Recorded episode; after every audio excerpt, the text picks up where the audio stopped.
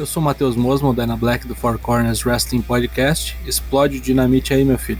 Traps, traps, traps. A seguir, review do IW Dynamite de 27 de outubro, de volta às quartas-feiras.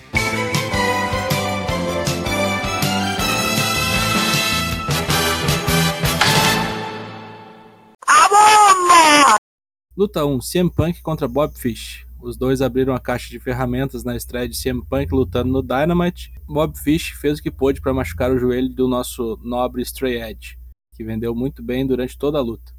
Mesmo assim, deu a lógica e Punk venceu após um GTS, uma luta muito boa para abrir o programa. Luta 2: Maxwell Jacob Friedman, o MJF, contra Bryce Donovan. Não dá nem para chamar de luta isso aqui porque foi um squash muito rápido serviu apenas como preparatório para MJF mais uma vez xingar toda a plateia de maneira pesada depois começar a jogar a sua metralhadora verbal contra Darby Allin e Sting. Ele não esperava que tanto Sting como Darby Allin aparecessem para dar cabo dele e de seus meganhas Wardlow e Shawn Spears. Covarde, MJF consegue fugir e deixa seus parceiros à míngua. Britt Baker é avisada por Tony Schiavone que ela vai ter que enfrentar Abaddon no Rampage já que ela fugiu da luta no Cruzeiro de Jericó. É uma luta temática para o Halloween, Trick or Treat, sem desqualificação. Se Abaddon vencer, ela ganha um title shot. Britt diz que tem cartas na manga e essas cartas devem atender pelo nome de Reba e Hater. Luta 3, TNT Title Match, Sammy Guevara contra Ethan Page. Boa luta, os bonecos entregaram muito no ringue, foi mais parelho do que eu imaginava e estava em jogo a permanência de Sammy Guevara no Inner Circle, Ethan fez de tudo para vencer o título, mas não deu. Com um roll-up carrinho de mão, Sammy Guevara triunfa. Ethan fica puto e começa a detonar Sammy com a ajuda de Scorpio Sky. Isso faz com que todo o Inner Circle vá pro ringue limpar a barra de Sammy. Jericho começa a cagar na cabeça de Ethan e avisa que a luta entre os quintetos no Full Gear vai ser uma Street Fight Match. Na próxima semana, os três membros do American Top Team que estarão com Ethan e Sky serão definidos. Ed Kingston e Brian Danielson entram numa rápida discussão, cada um defendendo seu peixe, para hypar a luta entre eles na semifinal do torneio eliminatório. O bagulho vai sair fogo.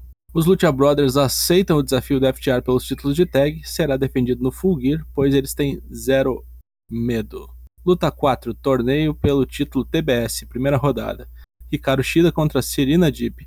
Na melhor luta da noite, Ricardo Shida conseguiu se vingar da derrota sofrida nas semanas anteriores, revertendo um pin a japonesa avança para as quartas de final do torneio, além de chegar à sua vitória de número 50 na EW. Isso faz com que Serena Deeb fique puta da cara e quebre uma cadeira nas costas de Shida. Full heel turn. Dante Martin vai enfrentar Matt Seidel sozinho no Rampage. A luta de tags entre os irmãos Seidel e Leon Rush e Dante Martin foi pro caralho com a lesão de Mike. Leon Rush continuou botando Dante Martin lá para cima e o boneco cada vez mais insatisfeito com isso. Tá na cara que isso aqui vai ser field depois. Luta 5, torneio eliminatório pelo título da EW, primeira rodada, John Moxley contra Number 10. Luta rápida que só serviu para mostrar o poderio bélico de John Moxley que fez número 10 sangrar. Paradigm Shift em menos de 3 minutos de luta, Moxley enfrenta horas de cast na semifinal. Tully Blanchard e FTR avisam que agora a rivalidade com os Lucha Bros começa do zero novamente, pois é outro título e eles estão prontos para vencer também. Cody Rhodes vem pro ringue junto com Arnie Anderson e é brutalmente vaiado. Ele corta uma promo dizendo que ele não é merecedor de muita coisa, que estava sempre correndo atrás da máquina. Fez bem o naipe de coitado. Diz que não vai virar as costas para ninguém, que não é do seu feitio, não tem heel turn. Ele diz que ama o público e dá um abraço em Arnie. Nisso aparece Andrade Elídolo, diz que Cody Rhodes tem feito péssimas escolhas, diz que todo mundo não gosta dele e mesmo assim ele fica babando o ovo do público. Que a primeira decisão ruim que Cody tomou foi meter essa tatuagem horrorosa no pescoço, até Cody riu, porque sabe que é uma merda mesmo. Depois, Andrade diz que Cody vai ser a sua puchanga.